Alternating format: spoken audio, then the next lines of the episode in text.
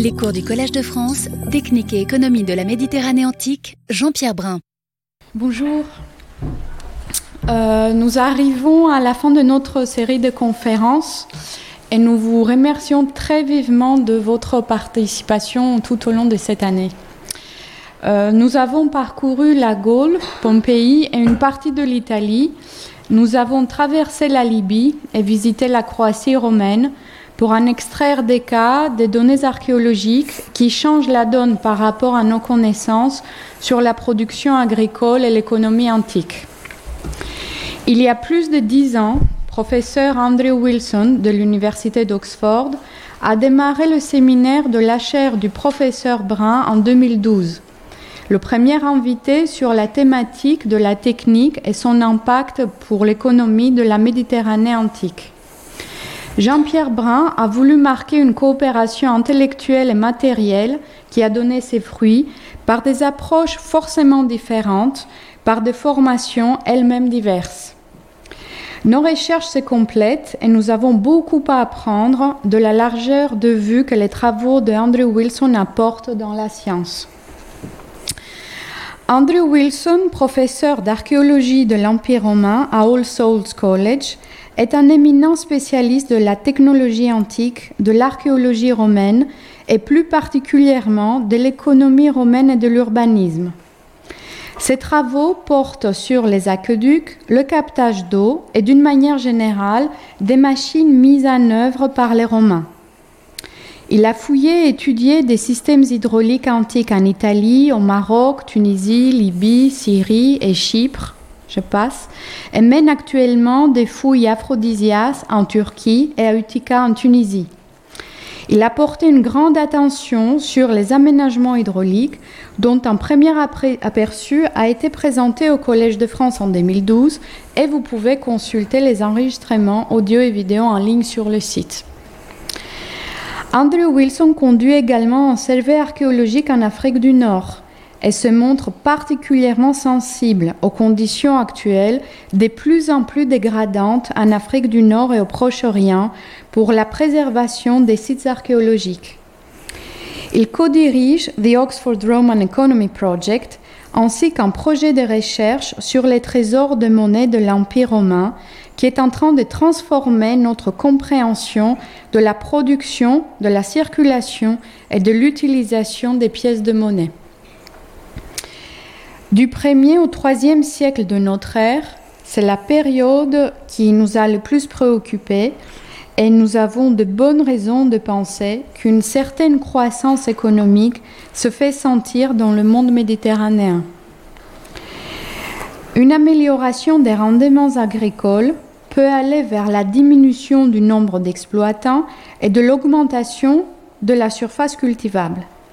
Même si nous manquons des statistiques antiques, il commence à être possible de quantifier certains phénomènes économiques en comptabilisant les vestiges que l'archéologie met au jour en quantité toujours grandissante, comme l'état du commerce, la diffusion des produits, le sort des conteneurs et les évolutions régionales, techniques et culturelles. Nous essayons de mesurer les effets, nous parlons même d'une révolution agricole, vue par la rapidité de la diffusion et de l'adoption des nouvelles technologies, sans mesurer la résistance éventuelle de la tradition. En 2012, Andrew Wilson a voulu dresser le bilan sur les machines élévatrices de l'eau et la croissance économique dans l'Antiquité. Aujourd'hui, nous lui demandons d'accomplir une tâche encore plus structurante et faire la synthèse des apports archéologiques de données les plus récents. Ben, je lui laisse la parole. Merci, Tespina, et bonjour à, tous. C'est un grand honneur et un euh, plaisir d'avoir été invité à conclure cette série de conférences pour Jean-Pierre Brun. Euh, dont le travail a été une, grande source d'inspiration pour moi. Je suis appelé à évaluer la contribution de l'archéologie dans, dans le débat sur l'économie romaine. Pour un chercheur anglophone comme moi, il est presque impossible de le faire sans partir de la vision de l'économie antique de Sir Moses Finlay, qui prévalait encore parmi les historiens de l'Antiquité lorsque j'ai commencé ma carrière de chercheur en tant que doctorant dans les années 1990. Je veux essayer d'esquisser comment l'archéologie a contribué à la révision de ces vues et suggérer quelques pistes sur la manière dont elle peut également nous aider à réfléchir à la question de la croissance économique.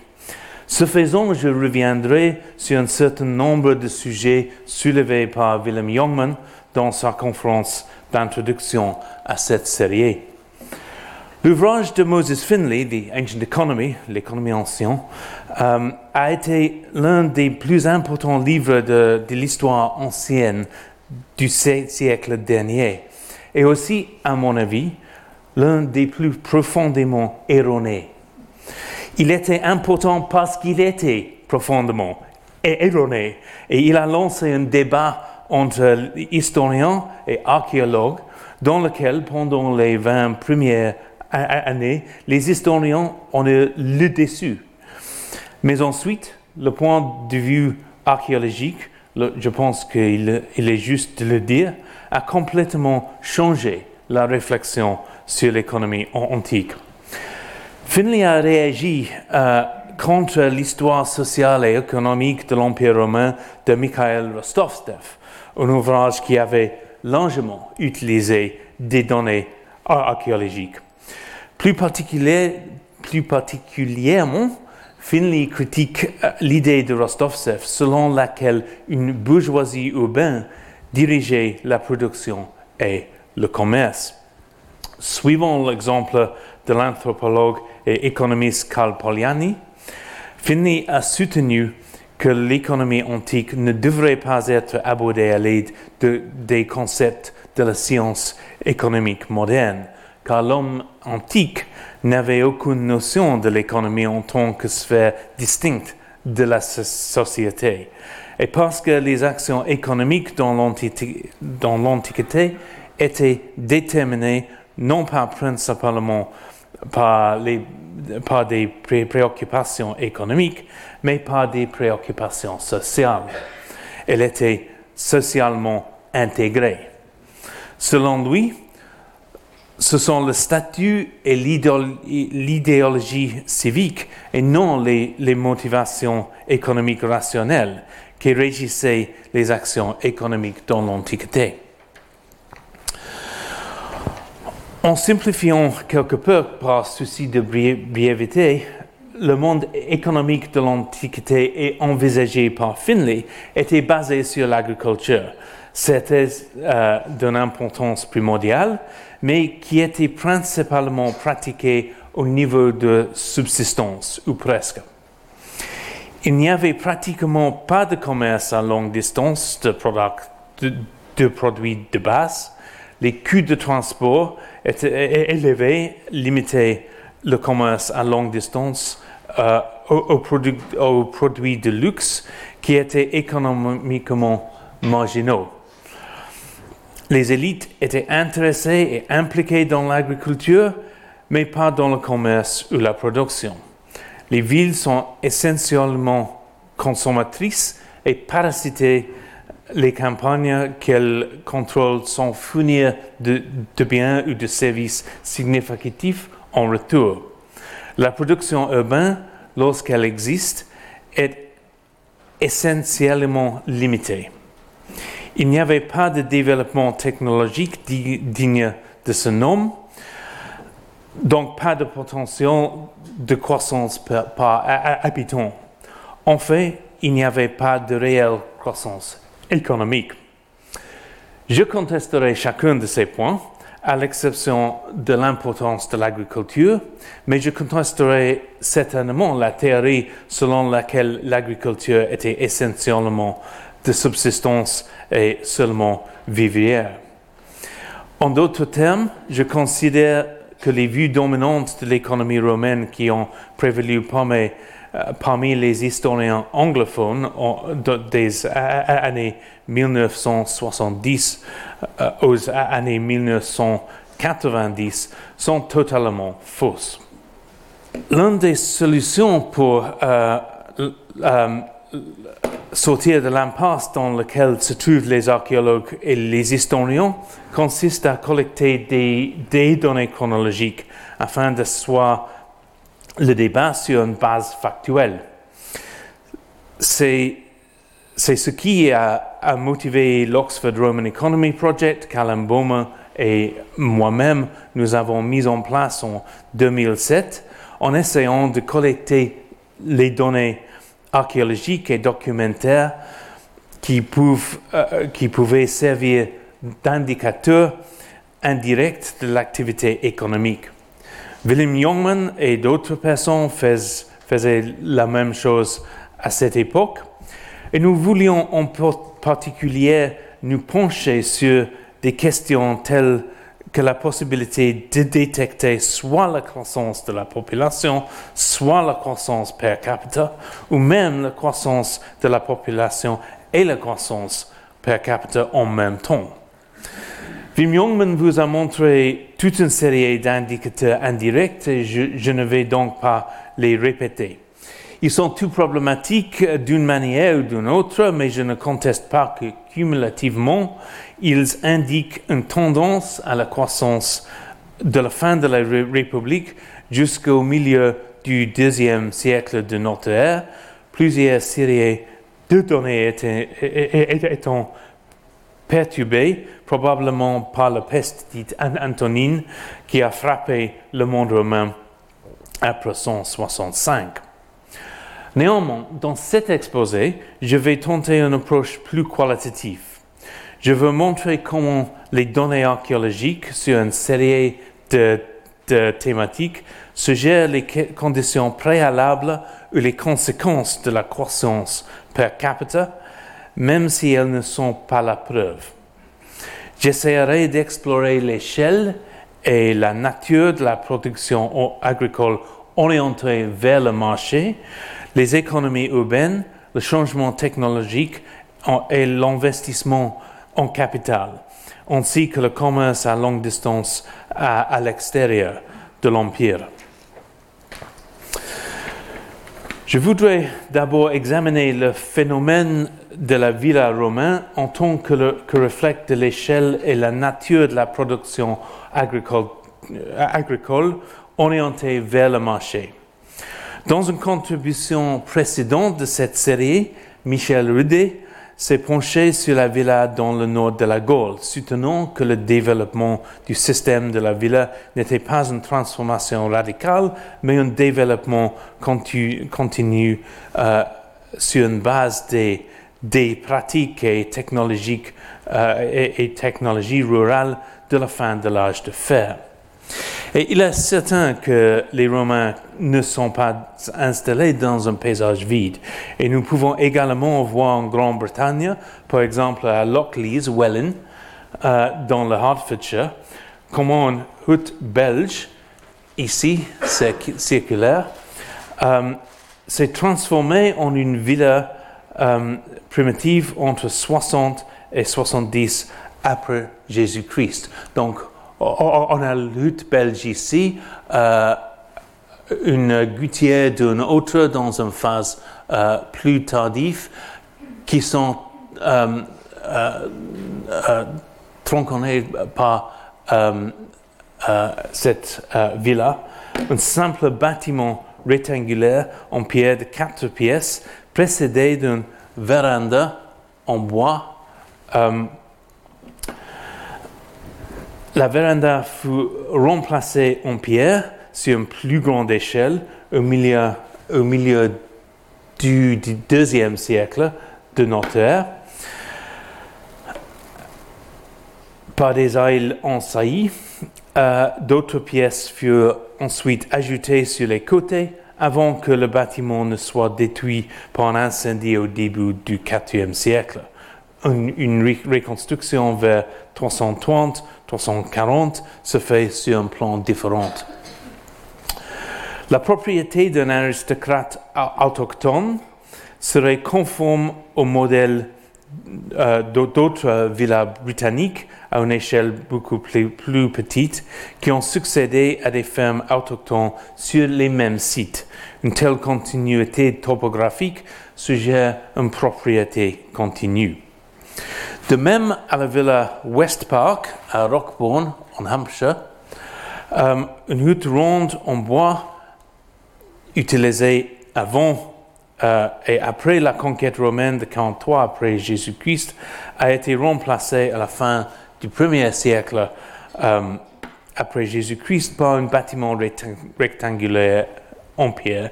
il semble y avoir un bâtiment de bain à proximité. Au deuxième siècle, un nouveau bâtiment de bain a été construit et tout au long des deuxième et troisième siècles, la partie résidentielle a été progressivement étendue par des ranges euh, de pièces sur les côtes ouest et nord. Probablement aussi au deuxième siècle, une grange à couloir a été construite. Euh, et plus tard, l'autre bâtiment agricole ont été ajoutés le long du côté sud. Les découvertes suggèrent, une combination de culture céréalière et d'élevage de moutons. La répétition de cette module de, de hutte de l'âge du fer, supplanté par des modestes bâtiments rectangulaires qui ont été euh, ensuite progressivement agrandis en villa euh, à véranda puis à cour, indique que les, chefs autochtones ont adopté l'idée romaine de posséder de, splendides mentions rurales afin d'exprimer leur identification à la culture romaine. Les villas qui se, sont développées de cette manière ont tendance à être plus grandes que la moyenne, peut-être parce qu'elles étaient initialement détenues par les membres d'une élite qui possédait plus de terres.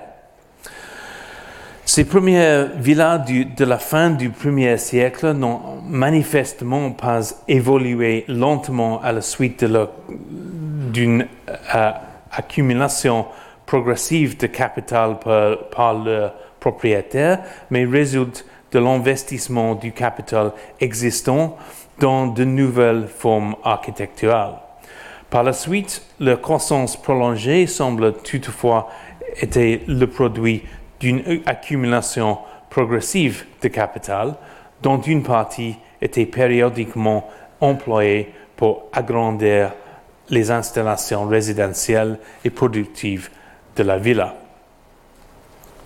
En Grande-Bretagne, la zone de l'implantation des villas, représentée ici en rose, est étroitement liée à la zone de plaine beaucoup plus urbanisée du sud et de l'est de la Grande-Bretagne. C'est aussi la zone où les villes civiles sont les plus nombreuses, contrairement au nord et à l'ouest, plus militarisées et moins urbanisées, y compris le pays de Galles. Notez comment tous les colonies, euh, ici, et presque euh, tous les,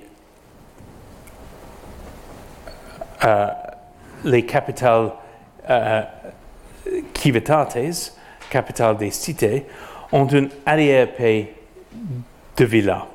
Les villas se regroupent autour des villes, qui sont le marché les plus proches, agissant comme des plaques tournantes sur le réseau routier et peuvent ainsi alimenter des réseaux de marché plus larges et mieux distribués. Ceci reflète la production orientée vers le marché de l'agriculture des villas, destinée spécifiquement à produire un surplus pour la vente sur le marché. Au fil du temps, en Grande-Bretagne, le nombre de villas a augmenté, nombre ici, euh, pour attendre un pic dans la première moitié du IVe siècle de notre ère. À cette époque, la taille moyenne des bâtiments des villas a diminué. Ceci implique que le phénomène, des villas s'est diffusé plus bas dans l'échelle sociale. Ou en, d'autres termes, l'élite qui euh, s'est engagé dans ce type d'agriculture et de déploiement résidentiel s'est élargi. Cela devrait, refléter au moins l'un des deux phénomènes, à savoir la croissance démographique ou la croissance par habitant, et serait même cohérent avec le fait que les deux se soient produits en même temps, bien que cela ne le prouve pas. Les villas de Grande-Bretagne et du nord de la Gaule ne sont généralement pas dotées de machines euh, de machines de traitement des cultures avec des éléments en pierre, tels que les pressoirs à huile et à vin. Cela est évidemment dû en partie à la à l'adaptation de ces régions à la culture de l'olivier et peut-être aussi à l'utilisation fréquente euh, d'éléments en bois dans les pressoirs à vin qui existaient. Dans les régions céréalières, ces éléments de transformation ne, ne se trouvent pas nécessairement sur le lieu de production. Les meules, par exemple, peuvent refléter une transformation sur les lieux de consommation, puisque les céréales se conservent plus longtemps que la farine et qu'elles ne sont donc broyées que peu de temps avant d'être utilisées. Nous avons donc tendance à considérer les pâtes bâties en pierre de la résidence de la villa comme un indicateur de la prospérité de sa production agricole, bien que parfois les vestiges des bâtis comprennent également des bâtiments de ferme. Cependant, en Grande-Bretagne, mais aussi dans le nord de la Gaule et dans certaines parties d'Allemagne, les séchoirs de blé construits euh, témoignent d'un certain niveau d'investissement dans une installation de transformation. On les trouve sur toute la gamme de la hiérarchie des sites en Grande-Bretagne, villas, établissements dispersés, villages et même villes. Leur fonction est encore débattue, mais certains semblent avoir servi à malter le grain pour produire de la bière. Ils font défaut sur les sites pré-romains et également, très rarement, sur les sites médiévaux. Mais qu'ils aient qu'ils aient été utilisés pour le dessèchement ou le séchage des grains ou pour le maltage dans euh, la production de bière, il suggère un changement d'échelle dans la production agricole de céréales et des produits dérivés à l'époque romaine. Dans le monde méditerranéen, en revanche, les éléments en pierre des pressoirs à huile ou à vin sont abondants sur les sites ruraux. Et la période romaine introduit le phénomène de grands centres, de domaines de villas avec de multiples pressoirs, deux, quatre ou même plus. En Afrique du Nord, Numidie, Algérie orientale, Afrique proconsulaire, la Tunisie moderne et tripolitaine, Libye septentrionale, il existe de très grands sites avec des batteries de pressoirs que l'on peut véritablement appeler des usines de production d'huile d'olive ou de vin. Il s'agit d'un phénomène nouveau qui n'a probablement pas émergé graduellement et progressivement des modèles locaux de propriété foncière. Le site typique euh, de la grande huilerie à pressoirs multiples et peut-être Birskaoun, à 35 km au sud de Tébessa en Algérie. Construite euh, dans le style opus africanum avec une charpente en pierre de taille remplie à l'origine de maçonnerie plus petite aujourd'hui disparue, c'est une structure imposante et entièrement fonctionnelle. Une série de six pressoirs occupait un côté de le bâtiment ils sont reconnaissables au paires de pierres verticales avec des douilles qui ancrent, une extrémité de la poutre, comme ici. dans la reconstruction. Des portes de changement percées dans le mur extérieur permettaient de déverser des olives euh, directement dans des baies où elles pouvaient être broyées ou triturées avant d'être euh, changées dans des paniers et empilées sur les lits de pressoir pour être pressées. Les cuves de, décantation non euh, représentées sur cette plan de 1901 mais révélé quelque temps avant 1986, euh, se trouvait euh, devant la plateforme de pressage, ici. Euh, et deux halles situées au-delà de, la zone de pressage pouvaient être, pouvaient être utilisées pour stocker les infos contenant l'huile produite. Plusieurs autres installations à six pressoirs sont connues dans la même région du sud-est de la Numidie et dans les régions adjacentes de la Tunisie. Et dans la région, de Kasserine, nous connaissons des sites à, 7, 10 euh, et 12 pressoirs. Plus à l'est, en euh, en Tripolitaine de nombreux pressoirs à olives romains ont été recensés dans les années, euh, les années 1890 par Henry Cowper, dont le plus grand, à Sanam Samana, comptait quelques 17 pressoirs disposés en batterie le long d'un côté d'une grande cour. Nous disposons, nous d'un peu plus de, données pour encher Sidi Hamdan, enregistré par David Oates dans les, années 1950, où une cour centrale est entourée de rangées comprenant neuf pressoirs, la plupart disposés par paire entre des bacs de chargement. Le site suggère donc une étendue impressionnante d'oliviers et on suppose généralement que cette huilerie, comme les autres de la région, appartenait à un membre de l'élite urbaine de Lepkis Magna et était géré par un villicus ou un esclave en l'absence du propriétaire. Les rares données que nous possédons sur la datation suggèrent une occupation au deuxième siècle de notre ère. L'une des plus grandes installations agricoles de ce type euh, est le site de production de vin du deuxième ou début du troisième siècle de notre ère à el Agoub, près d'Ain el Kebira euh, en Algérie. Publié à l'origine en 1941 euh, comme une huilerie, il a été réinterprété de manière convaincante et correcte par Jean-Pierre Brun comme étant principalement une installation de production de vin dans le bloc principal, ici, euh, bien qu'il y, ait euh, quelques pressoirs à huile dans ce bâtiment L.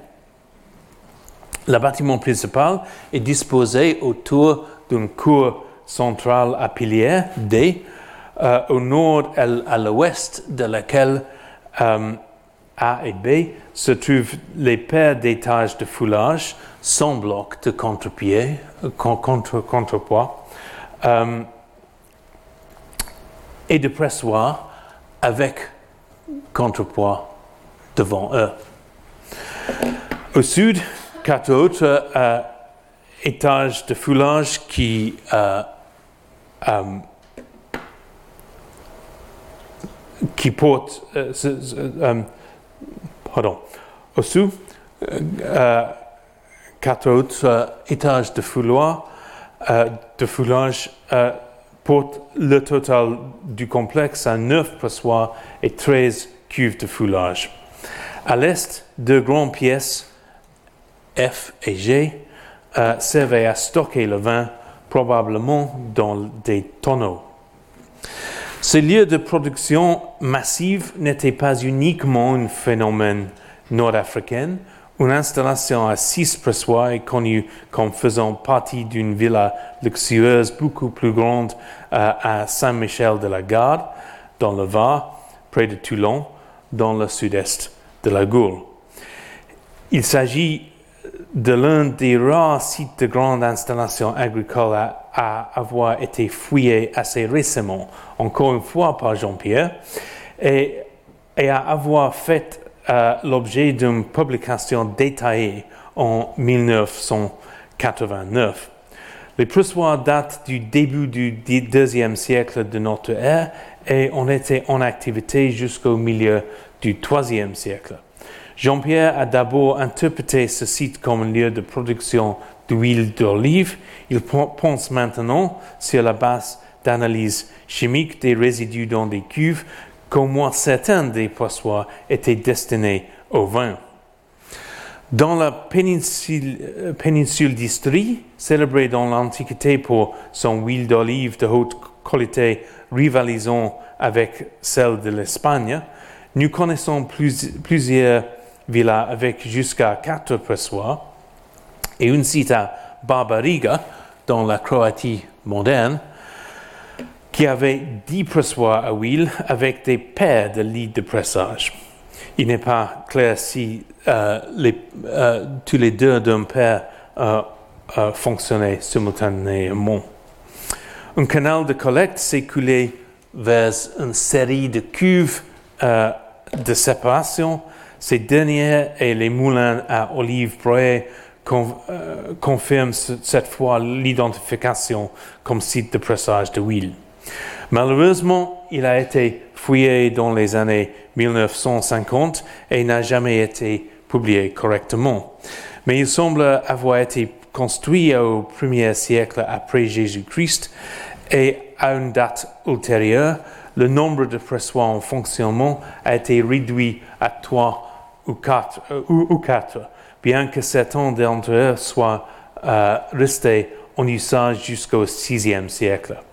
À proximité, une grande villa maritime a également été fouillée et il semble probable que l'installation de production avec 10 pressoirs et son habitation faisait partie du vaste domaine de la villa maritime. Aujourd'hui, nous, nous ne contentons pas seulement à ces produits de vin, d'huile ou des céréales. L'analyse des résidus effectuée par Nicolas Garnier fait, euh, euh, fait état d'une production de miel à grande échelle dans certaines régions, comme l'a indiqué Emmanuel Bott pour la Dalmatie. Vous avez peut-être remarqué que, que ce dont j'ai parlé ne sont pas de nouvelles découvertes. Certains de ces sites, sont connus depuis les, les années 1890 et les travaux de terrain les plus récents auxquels j'ai fait référence sont les fouilles de Jean-Pierre Brand dans les années 1980. Euh, Pourtant, les implications historiques de la synthèse de ce matériel n'ont été saisies que beaucoup plus récemment. Malgré l'importance de ces sites, le seul à, avoir correctement fouillé est celui de Saint-Michel à, à, la garde. Toutes ces grandes installations se posent des rangées euh, d'oliviers ou des vignobles très répandus pour nécessiter des équipements de transformation à une telle échelle. Et les propriétaires dans des domaines avaient donc une fortune considérable. Dans certains cas, les sources épigraphiques suggèrent qu'ils étaient membres de l'ordre sénatorial, comme Lucilius Africanus, le propriétaire d'Ancher El Bega, en Tunisie avec ses huit euh, pressoirs, qui a reçu l'autorisation du Sénat romain en 138 après Jésus-Christ d'organiser un marché périodique. Dans d'autres cas, il est vraisemblable d'imaginer un propriétaire extrêmement riche, comme pour les pressoirs tripolitaines appartenant à l'élite de l'Epcis Magna, incluant probablement les Sévéris, ou le site de Barbariga en Istrie avec l'huilerie et la grande vallée, euh, villa maritime. Ces installations nous donnent donc un aperçu des stratégies économiques des couches supérieures des propriétaires terriens romains qui, dans les vastes dans, dans de vastes régions de la Tripolitaine, du sud et du centre de la Tunisie et du sud de la Numidie, faisaient des investissements colossaux dans la monoculture de l'olivier et dans sa transformation, afin de produire de grandes quantités de denrées commerciales destinées à l'exportation. L'identification de sites euh, particuliers en tant que pressoir à huile ou à vin est moins importante pour mon argument que le fait qu'il montre des niveaux énormes d'investissement dans des installations pour la transformation de ce qui est clairement une production orientée vers le marché. L'ampleur de l'entreprise est peut-être difficile à comprendre.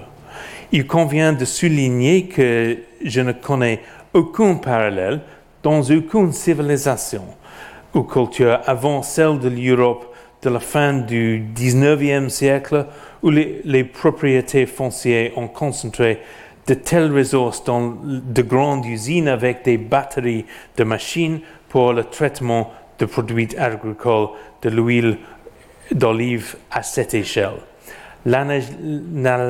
L'analogie la, plus proche est sans doute l'agriculture de plantation des 18e et 19e siècles à St. Kitts et en Jamaïque,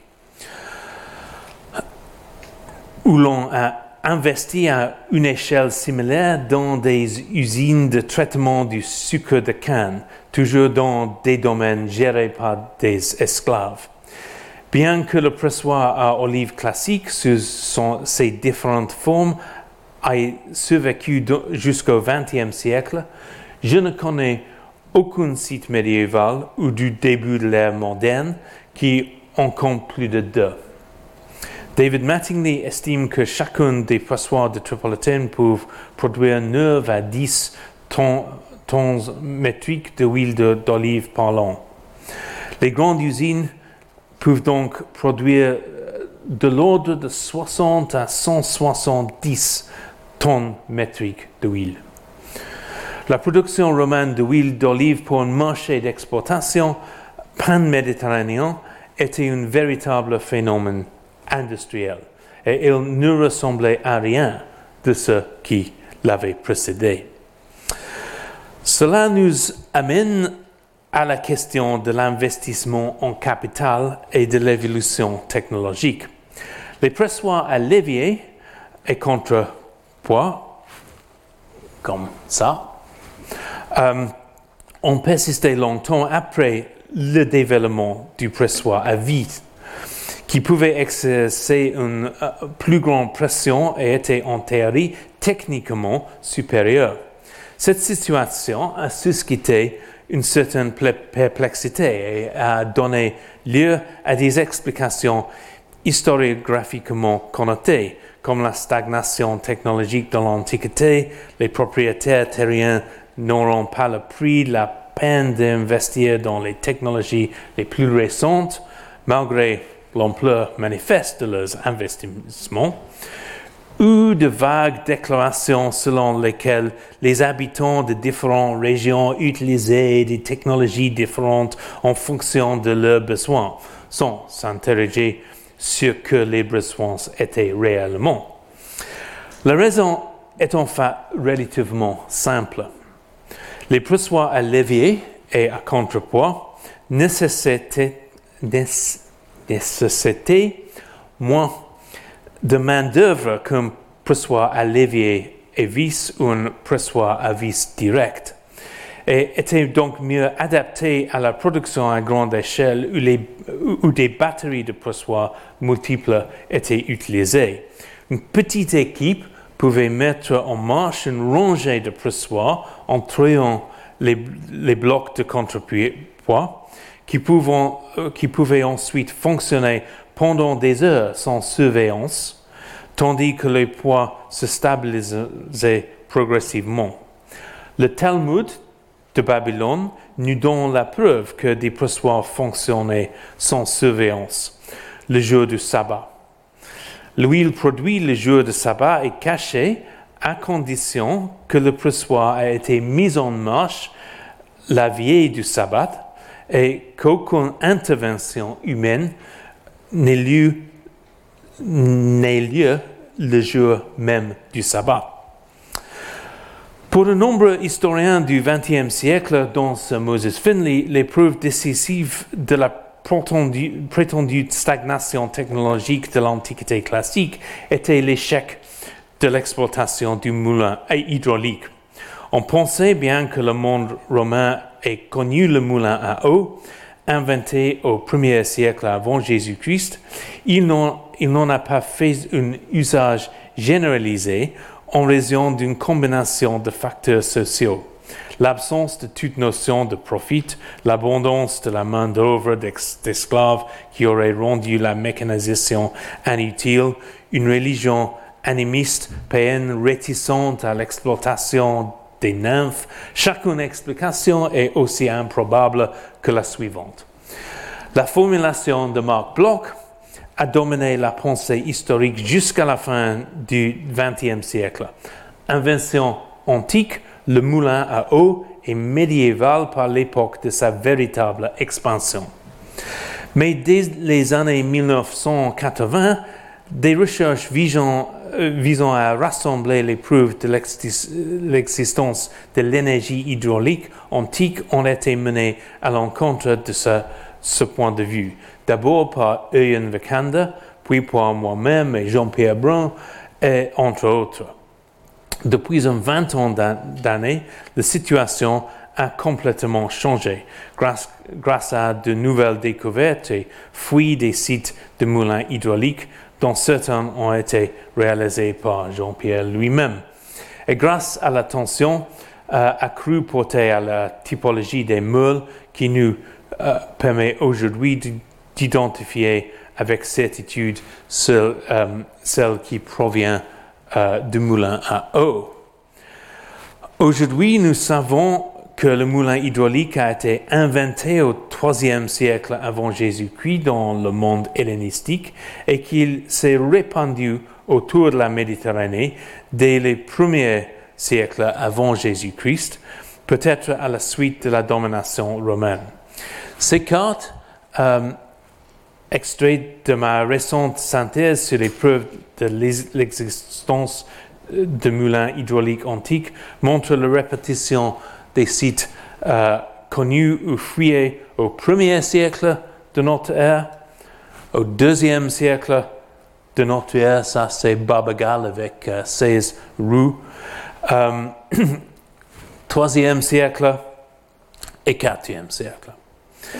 Si en Gaule et en Grande-Bretagne nous recensons aujourd'hui un plus grand nombre de moulins hydrauliques, c'est le résultat de l'archéologie moderne financée par des, des promoteurs avec l'appui de nouvelles technologies et des méthodes qui sont encore absentes en Méditerranée orientale et en Afrique du Nord.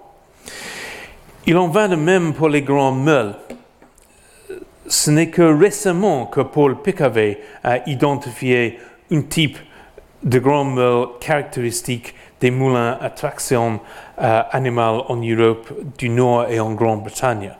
C'est par la rotation de, sa circonférence que nous pouvons la distinguer des meules de moulins hydrauliques.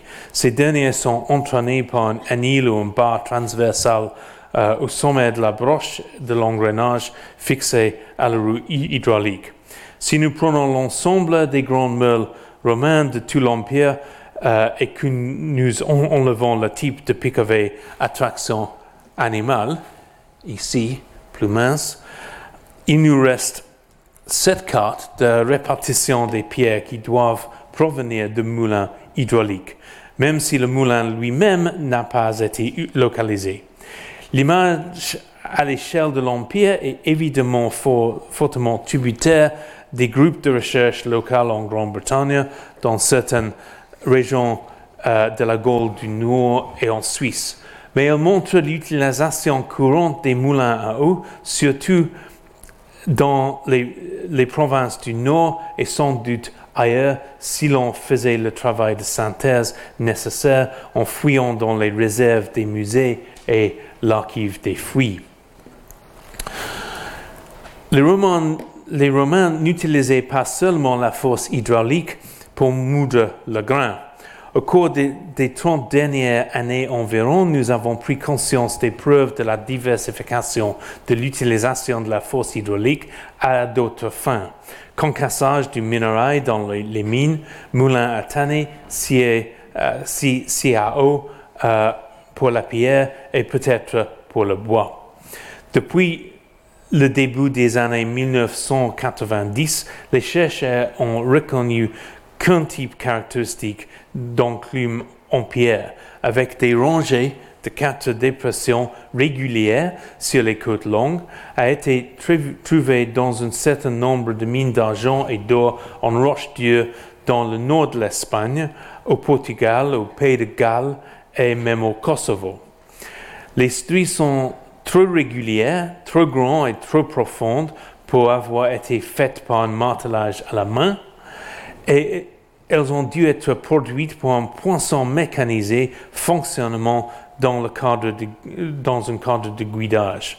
Le traité du de Re Metallica euh, de Georgius Agricola, euh, publié en 1100, euh, 1556, illustre exactement ce type de machine à emboutir le minerai actionné par l'eau.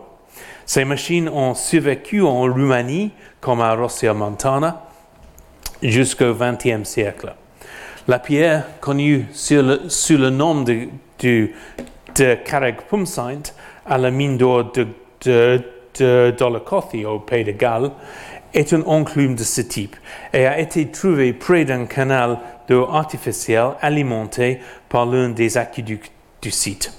La date d'exploitation des mines dans lesquelles ces enclumes ont été trouvées suggère qu'elles ont été utilisées au 1er et 2e siècle de notre ère. L'importance technologique de cette invention est qu'elle montre que les ingénieurs romains étaient capables de convertir un mouvement rotatif en un mouvement alternatif d'haut en bas et d'appliquer cette découverte pour effectuer un travail économiquement rentable dans l'industrie minière. Ce sujet évolue rapidement. Le carré Angarad Fechan, euh, utilisé jusqu'à récemment comme porteur d'entrée à une ferme à, une ferme à Erglog, euh, au Pays de Galles, a été identifié seulement en 2004 comme un enclume de concassage de minerais ce qui semble correspondre à une phase romane d'exploitation du plomb dans les environs. La pierre d'enclume de Kosovo n'a été mentionnée qu'en 2011. Notre image de l'adoption et de la sophistication des machines romaines évolue d'une année sur l'autre. Les bocards à eau étaient utilisés à, d'autres fins que l'exploitation minière. En 2014, Jean-Pierre Brun a identifié un moulin à eau fouillé dans les années 1950 euh, à Saipinum en Italie comme étant, un moulin de, de tannerie. Le moulin, daté de la fin du IIIe siècle de notre ère, possède un puits d'engrenage beaucoup plus grand que celui des moulins à grains. Au centre, il était dallé de tuiles plates qui sont été éclatées par des impacts. L'arbre moteur du moulin était placé si bas par rapport au niveau du dallage du puits d'engrenage qu'aucun rouet n'aurait euh, pu y tourner. Il aurait cependant été juste à la blonde hauteur pour un arbre à cam soulevant les pilons. La tannerie voisine fournit une explication. Il, s'agissait d'un moulin à tanner broyant de l'écorce ou des noix de galles pour obtenir des tanins. Les skis à eau euh, ont été reconnus dans des contextes byzantins au cours des 20 dernières années environ. L'un d'entre elles, à Éphèse, dans le Hanghouse 2, a été identifié grâce au bloc partiellement skié euh, de part et d'autre de la ligne de la force de la rue qui ont simplement été laissés à l'abandonnement lorsque le moulin est apparemment tombé en panne. Il, est daté du, euh, du 6e siècle de notre ère. De même, à Jerash, Jackson a identifié en 2002 un ski à pierre byzantine actionné par l'heure grâce à des tambours de la colonne partiellement taillée et posée à, à côté de la force de la rue, ici et là. Ça, c'est une reconstruction. Euh, ici, les coupes inachevées dans les tambours ont montré que de chaque côté de la rue se trouvait un, un scie cadre avec quatre lames, permettait de couper huit plaques de plaquage à la fois. Ces découvertes nous aident à, aident à, reconstituer les CAO mentionnés dans les textes du IVe siècle, tels que Grégoire Nazianzus qui parle euh, d'hommes euh, des plaquages de marbre avec de l'eau et du fer, et le poème d'Ausonius sur la Moselle. L'ancienneté de ces lignes a été inutilement, mise en doute par l'historien médiéval Lynn White Jr. parce qu'il croyait à la stagnation technologique de l'Antiquité. Mais nous pouvons faire remonter la skiao romain plus loin dans le temps, puisqu'un un skiao avec euh, des blocs de chaque côté euh, d'elle euh, est représenté sur euh, un relief de sarcophage de Hierapolis en Phrygie qui date d'entre 212 et 250 environ. Plus intéressant encore, les empreintes de bois skiés régulièrement ont été reconnues dans les dépôts de carbonate de calcium qui se sont formés dans le moulin à eau euh, de Barbagal en Gaule. Ceux-ci ont on, a fait créer un moulage des conduits de bois qui conduisaient l'eau aux roues, euh, au, de moulin à grains. La régularité des stries indique qu'ils ont été sciés dans une scierie à eau, et comme certains d'entre eux euh, datent de la phase initiale du moulin, au début du euh, du deuxième siècle de notre ère, nous pouvons dire qu'il y, avait des scieries à eau pour le bois dès cette date. Ce n'est pas surprenant. Si les Romains pouvaient utiliser des scieries à eau pour couper le, marbre, ils pouvaient aussi le faire pour le bois. Mais bien sûr, les, scieries pour le bois ne, laissent pas de traces durables en pierre euh, et sont donc beaucoup plus difficiles à réparer archéologiquement. Les découvertes archéologiques semblent donc de toute évidence réfuter l'idée que la technologie employée dans le monde romain serait stagnante. L'énergie hydraulique était indéniablement euh, utilisée dans les industries, contribuant considérablement à la rentabilité euh, de la production. Pourtant, même si le même sort per capita est maintenant indéniable, nous sommes encore loin de pouvoir chiffrer plus précisément le surplus économique généré grâce à l'utilisation de l'énergie hydraulique. Selon un autre point de vue plus largement euh, répandu dans les années 1980 et 1990, la ville antique était économiquement dépendante de la campagne et ne produisant rien en, échange de la nourriture qu'elle consommait, laquelle était en grande partie prélevée par une élite urbaine par le biais des loyers et des impôts. Moses Finley a déclaré que la fabrication urbaine était essentiellement mesquine et que l'antinasa n'était pas considéré comme une source de revenus pour l'élite romaine. Ce point de vue était bien sûr entièrement fondée sur des sources littéraires et le modèle weberien de la ville de consommation que Finlay a déclaré vrai pour le monde antique, euh, n'a pas été mis en, euh, à, la preuve de la, de la réalité archéologique. Les problèmes méthodologiques euh, que cela pose n'ont même pas été envisagés avant le début du XXIe siècle. À supposer que Finlay avait raison de dire que tous les ateliers antiques étaient de petite taille, cela ne suffirait pas en, soi à considérer la production urbaine comme insignifiante. Il faudrait montrer que le nombre total de petits ateliers dans une ville donnée n'était pas important, de sorte que leur production totale ne l'était pas non plus. Cela pose un problème archéologique. Pour la plupart des villes, nous ne disposons euh, que d'une partie relativement faible qui a été fouillée. Ainsi, même si l'on fouille quelques ateliers dans une partie, euh, dans une petite partie euh, de la ville, ou même si l'on n'en trouve aucun, comment savoir s'il n'y en a pas d'autres ailleurs?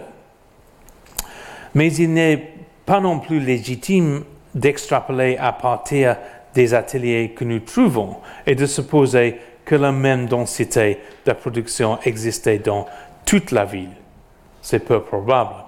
Un certain éclaircissement provient de deux sites qui ont fait l'objet de fouilles extensives, mais malheureusement avec des techniques de fouilles médiocres, ce qui fait euh, que nous n'avons pas de continuité chronologique.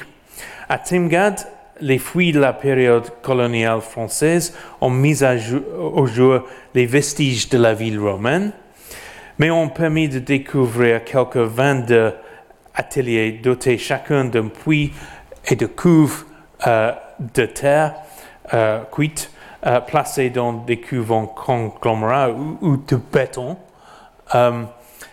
plus, plus grandes. Il semble s'agir d'ateliers de foulage, bien que l'on ne puisse exclure la possibilité de teinturerie ou même de tannerie. Une inscription faisant référence à un forum vestiarium ad un marché de tissus auxiliaires ou supplémentaires, semble confirmer l'implication de Timgad dans la production textile. Les éléments de datation dont nous disposons, ils sont peu nombreux, euh, suggèrent une date pour ces étaliers euh, du milieu du sixième, du du IVe euh, siècle pour le, second marché, au tissu et les ateliers ont pu durer jusqu'à la destruction de la site vers 424. Euh, le deuxième site est celui de Sabrata, qui a également fait l'objet de fuites de dégagement des années 1920 jusqu'en 1942. Ici, un certain nombre d'ateliers ont été fouillés, mais non publiés, euh, qui présentaient des cuves disposées généralement par deux, par trois ou par quatre. J'ai pu les identifier comme étant des cuves de, salaison. Ici, euh, aussi, nous avons une ville ou une industrie particulière avec beaucoup de cuves ici. Euh, le, traitement du poisson pour le stockage et l'exportation peut prétendre à une importance additionnelle. La petite taille des ateliers suggère que dans ces cas, les propriétaires d'ateliers étaient des moyens, de moyens relativement modestes, bien que les ateliers aient pu être loués par des des propriétaires plus puissants. Mais ailleurs, il y a des signes d'unité plus grandes. À Ostie, il y a au moins quatre grandes blanchisseries euh, euh, construites à cet effet, comme celle qui possède 33 cuves de foulage et 4 euh, grandes cuves de, de rinçage. On peut imaginer qu'il pouvait y avoir jusqu'à 40 ouvriers, probablement des esclaves, et le capital nécessaire pour l'installation et la manœuvre suppose un propriétaire riche. À Pompée, l'une des plus grandes maisons appartenait à un certain, à un, certain Aulus Umbricius Scaurus, qui faisait de la publicité pour son activité de production de sauce de poisson au moyen d'une mosaïque dans son atrium, avec à chaque coin de l'impluvium des représentations de sei portant des tituli picti. Par exemple, le meilleur garum euh, du maquereau de Scaurus. La mosaïque euh, ici. Les représentations en mosaïque sont identiques aux osseilles réels que nous, qui ont été trouvés portant les tituli picti de Scaurus, à la fois dans la, baie de, Naples et plus loin, y compris dans un épave au large de Fosse-sur-Mer. Si nous avions besoin d'une autre preuve de sa richesse que la taille de la maison de Scaurus, son fils devient duumvir de Pompéi et reçut une tombe, euh, une tombe élaborée au frais de la vie à l'extérieur de la porte de Herculanum. Certes, les Scauri n'étaient pas de rang sénatorial ou noble, mais ils nous montrent un exemple d'une élite municipale dont la richesse semble provenir de la production et du commerce. Pompée nous donne bien sûr l'exemple d'une vie où, où l'on peut également observer toute une série d'autres activités artisanales, ateliers de teinture et de foulage, tanneries telles que celle euh, mise au jour par Jean-Pierre, production de poterie comme l'a évoqué Laetitia Cavassa dans sa conférence et toute une série d'activités dans les, les, banlieues, comme nous l'avons entendu dans la conférence de Bastien le maire. Ce tableau que nous venons de dessiner ne correspond pas au modèle de la ville de consommation cher à certains historiens. La contribution de l'archéologie à la démonstration du volume des échanges euh, et de l'interconnexion commerciale de l'Empire romain est assez bien connue pour que, que vous en, parle aujourd'hui. Bien que dans les années 1990, euh, certains historiens comme Dick Whittaker essaient encore de faire valoir que la distribution des infos s'expliquait euh, par le fait que les élites déplacent ces marchandises entre leurs domaines dans différentes provinces. Aujourd'hui, il ne serait euh, plus attendu. Au contraire, nous sommes à l'aise avec l'idée du flux à grande échelle et sur de longues distances de produits de base comme les céréales, l'huile d'olive, le vin, les sauces de poisson. L'État jouait un rôle important, comme l'a expliqué Mathieu Pou, pour approvisionner Rome et l'armée, mais la plupart des, échanges se faisaient sur le marché libre. Mais là où l'archéologie a, de nouveau bouleversé notre façon de penser depuis un vingt ans d'années, c'est dans les preuves cumulées d'un commerce à bien plus grande échelle et d'une plus grande importance économique et culturelle à travers les frontières orientales et méridionales, de l'Empire, avec des peuples extérieurs à l'Empire romain. David Mattingly nous a dressé un tableau saisissant des contacts de Rome avec les Garamantes du Sahara libyen et l'importance de ces contacts pour les Garamantes eux-mêmes. Nous devons prendre au sérieux les implications de la quantité considérable de biens romains exportés vers le Sahara central pour ce qui aurait pu arriver en retour, probablement du coton, peut-être du natron, certainement des esclaves, peut-être la principale cargaison sur cette route. De même, notre compréhension du commerce avec l'Inde a radicalement changé au cours des deux dernières décennies. Les fouilles menées à Patanam sur la côte, euh, côte ouest de l'Inde, peut-être l'ancien Musiris, ont permis de découvrir de nombreuses infos romaines et des tessons d'objets d'art. Euh, les fouilles de, de Bérénice euh, sur la côte, côte de la mer Rouge ont permis de retrouver du bois, des textiles et des poteries provenant du sous-continent indien et de la péninsule arabique. La publication et l'analyse subséquente du papyrus de Musiris, qui détaille les arrangements d'un prêtre maritime pour un voyage de navire Hermapollon à Musiris et qui, euh, euh, euh, détaille une partie de la cargaison dans une évaluation de la taxe douanière d'importation à payer, met en évidence la grande valeur de ces cargaisons et les profits qu'elles pouvaient rapporter. Des profits à la fois pour les marchands et pour l'État. L'État prévalait quelques 2 millions de sesterces de taxes sur la cargaison de l'herbe Apollon. L'importance du commerce indo-méditerranéen euh, euh, via, la mer Rouge pour l'État romain est confirmée à la fois par le stationnement d'une flotte euh, dans les îles Pharasin, euh, dans le sud de la mer Rouge, au milieu du deuxième siècle, dont le but euh, ne peut être que de protéger les navires marchands romains contre la piraterie. Et par les efforts déployés par l'État romain pour protéger les routes caravanières terrestres à travers le désert oriental, qui relaie les ports de la mer Rouge et Coptos sur le Nil.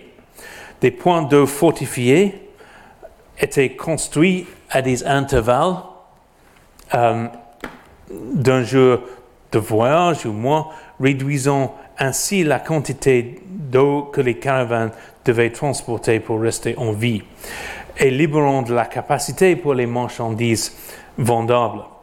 Les commerçants devaient payer une taxe pour couvrir les coûts euh, de l'escorte militaire chargée de les protéger contre les nomades du désert. Tout ce système s'est effondré à la suite de la révolte des Palmyriens, sur Zénobie dans les années 270, lorsque les unités palmyriennes qui tenaient garnisons dans ces forts ont été retirés pour défendre l'Égypte contre la contre-attaque d'Aurélien, comme Jean-Pierre euh, l'a montré dans ses fouilles de l'un de ses forts à Zéron Pelagus. Les Blémis ont envahi les rues du désert oriental et le commerce a été forcé de remonter le mer Rouge jusqu'à Clysma. Euh, un voyage long et difficile euh, contre euh, les vents dominants du nord. L'ampleur du commerce indo-méditerranéen semble avoir considérablement diminué en conséquence. Compte tenu de cette nouvelle perspective sur le commerce oriental et méridional, nous pouvons nous demander si nous devons réévaluer la perception commune selon laquelle Rome n'avait pas de commerce significatif avec des tribus barbares d'Allemands et de la Scandinavie. Ces trésors de pièces romaines dans le nord-est de l'Europe euh, sont-ils vraiment le signe d'un pillage et d'une rémunération de mercenaires? Ou pourrait-il indiquer aussi un commerce d'invisibles archéologiques tels que des esclaves et des fourreaux? Je pourrais continuer les émissions de plomb provenant de l'exploitation minière, la croissance du nombre de grandes villes qui suggèrent une augmentation de la population non engagée dans l'agriculture primaire, donc soutenue par le travail, agricole d'autres personnes, ce qui suggère également une croissance par habitant. Même les reconstitutions paléoclimatiques qui suggèrent une période févrièrement chaude au premier et deuxième siècle de notre ère.